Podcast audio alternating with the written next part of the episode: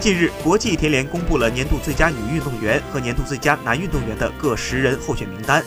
男子方面，美国短跑明星科尔曼以及今年的柏林马拉松上打破世界纪录的吉普乔格、南非跳远名将曼永加等人都已入选。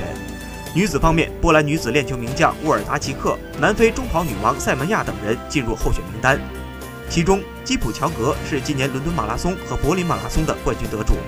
在柏林马拉松赛上，基普乔格跑出了两小时一分三十九秒的好成绩，一下子把世界纪录提高了一分十八秒。这是自一九六七年以来男子马拉松世界纪录被提升幅度最大的一次。目前看来，基普乔格无疑是最有希望的一个。